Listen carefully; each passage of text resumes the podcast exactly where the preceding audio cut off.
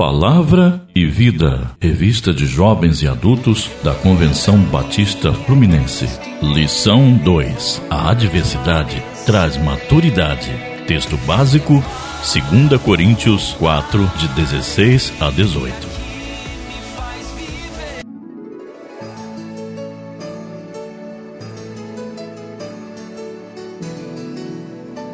A esperança é uma das virtudes que distingue a trajetória do verdadeiro discípulo de Jesus.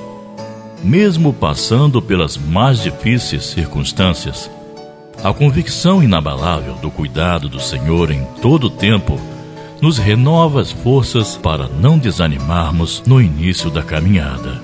O profeta já sinalizava esta realidade quando disse: Mas os que esperam no Senhor renovarão suas forças. Isaías 40, 31a. Somente quem tem sua esperança firmada em Deus pode experimentar deste renovo em meio às crises que enfrenta.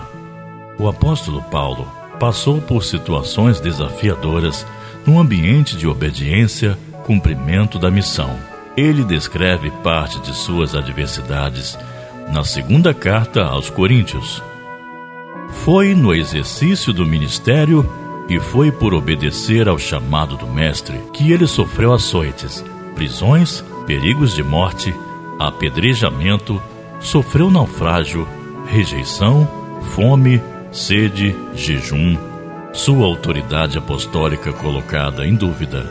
Enfim, a lista dos seus sofrimentos é enorme. 2 Coríntios 11, 23 a 28. O registro do naufrágio de Atos 27 inclui certamente muitos elementos de uma diversidade, afinal, Paulo foi preso por pregar o Evangelho. Perto do julgamento, foi transferido de Cesareia para Roma. Durante a viagem, acontecesse uma tempestade. A carga foi perdida, o navio destruído e os tripulantes e passageiros quase morreram. Durante a crise do naufrágio, Paulo permaneceu calmo e pôde ajudar as pessoas a superarem aquele momento. Movido pelo encontro com o Senhor e por confiar plenamente em sua promessa, a adversidade não foi capaz de impedir que o apóstolo desistisse. Ao invés disso, ele se enchesse de coragem para aproveitar aquela circunstância desfavorável para testemunhar de sua fé e prosseguir no exercício da missão que Deus lhe confiara. A adversidade tem o poder de revelar a intensidade da nossa comunhão com Deus e o nível de nossa confiança em Sua palavra.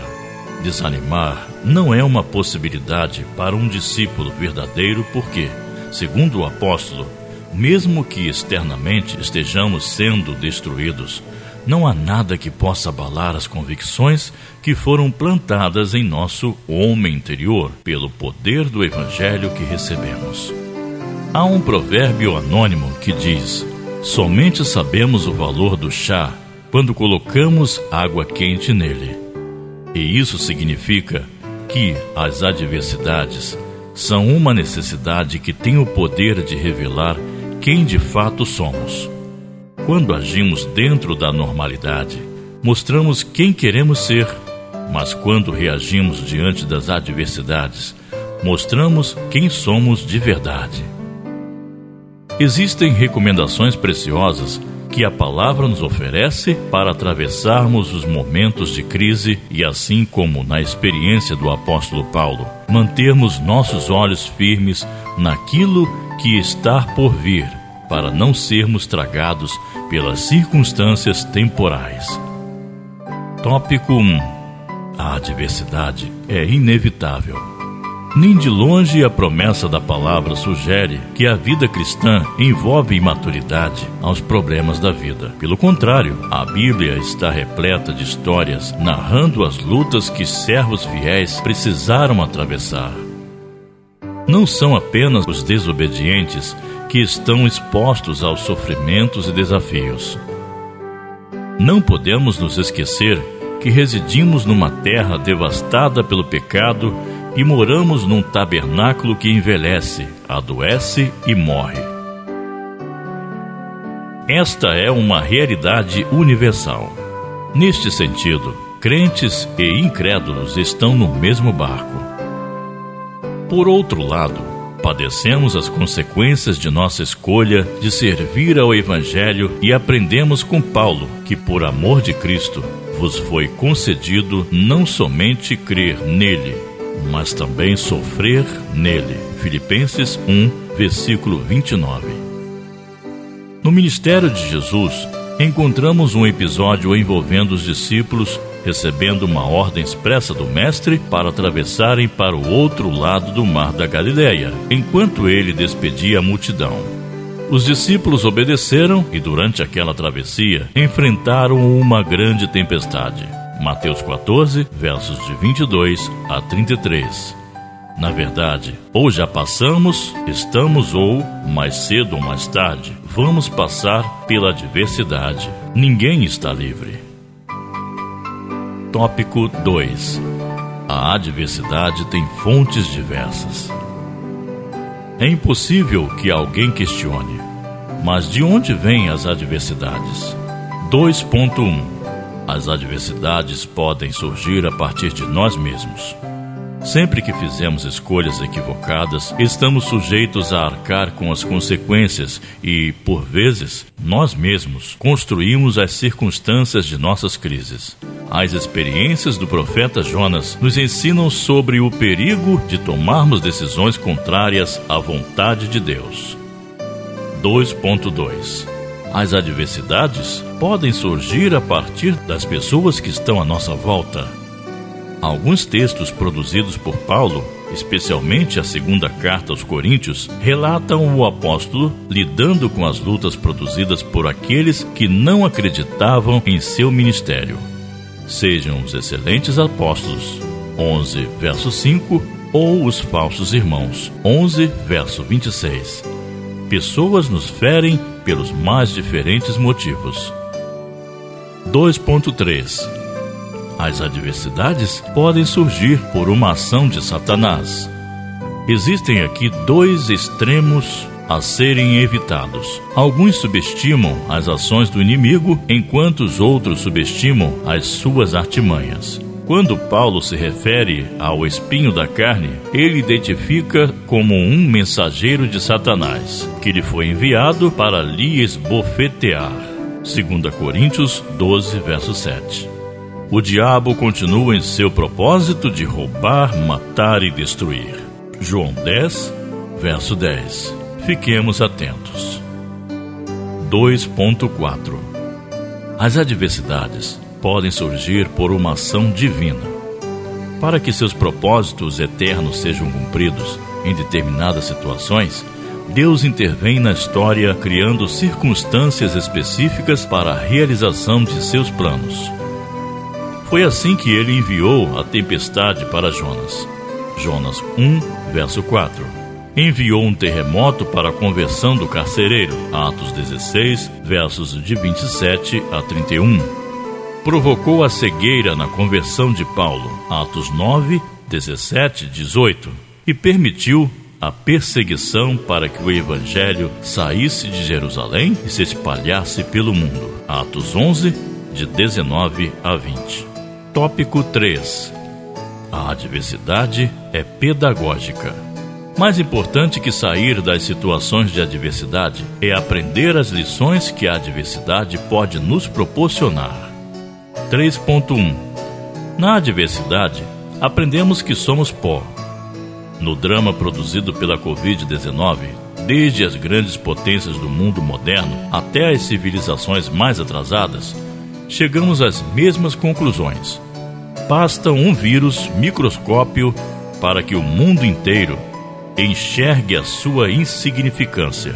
O mundo se percebeu impotente diante do coronavírus e a soberba humana foi quebrada. No Salmo 8, após ressaltar a grandeza de Deus, o rei Davi indaga: Quem é o homem para que te lembres dele? Salmos 8, verso 4. Isso significa que não podemos confiar em nós mesmos. Jeremias 17, versículos 5 a 7. 3.2 Na adversidade, aprendemos que o mal é uma realidade. Existem três coisas que jamais irão mudar.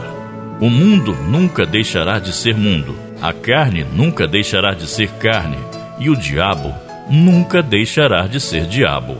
Lembre-se, o mundo jaz no maligno. 1 João 5,19 Não se esqueça que a carne é fraca, Mateus 26, 41 e que o inimigo é mentiroso. João 8:44. Não podemos nos descuidar com essas áreas de nossa luta. 3.3 Na adversidade, aprendemos a confiar em Deus. Quando nos faltam os recursos humanos, os celeiros divinos estão cheios e à nossa disposição.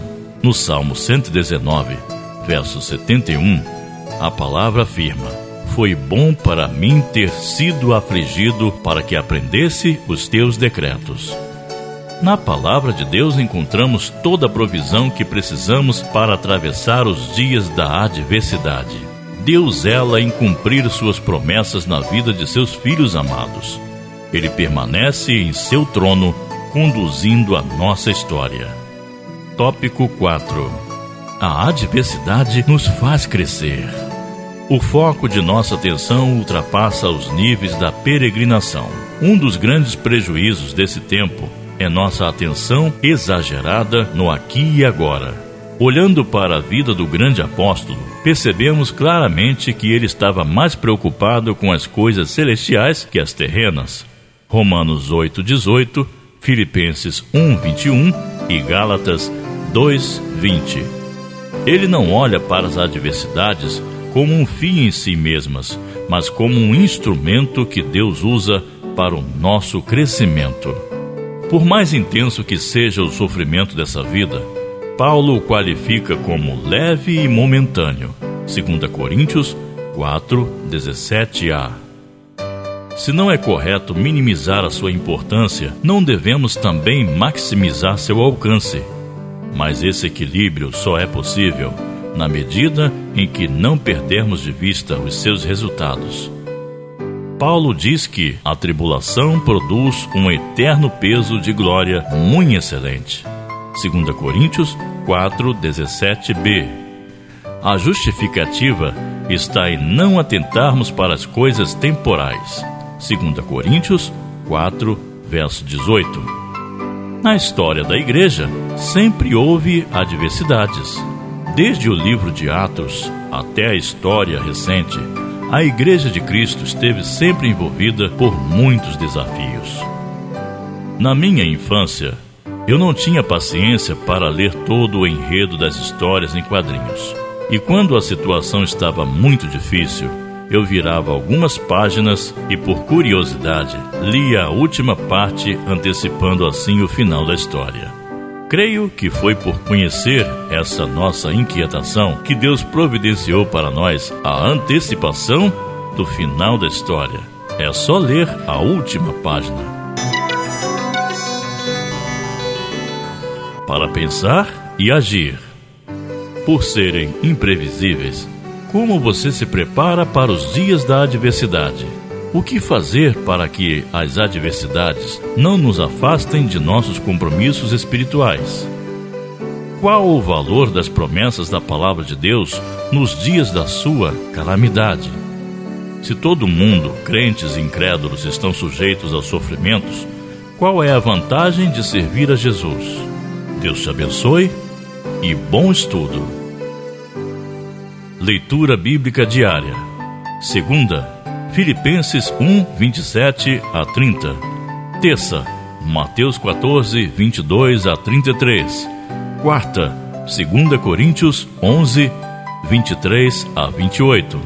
Quinta, Jonas 1, verso 1 a 17. Sexta, Tiago 1, versos 2 a 4. Sábado, 1 Pedro 1, 3 a 9. Domingo, 1 João 5, 1 a 5.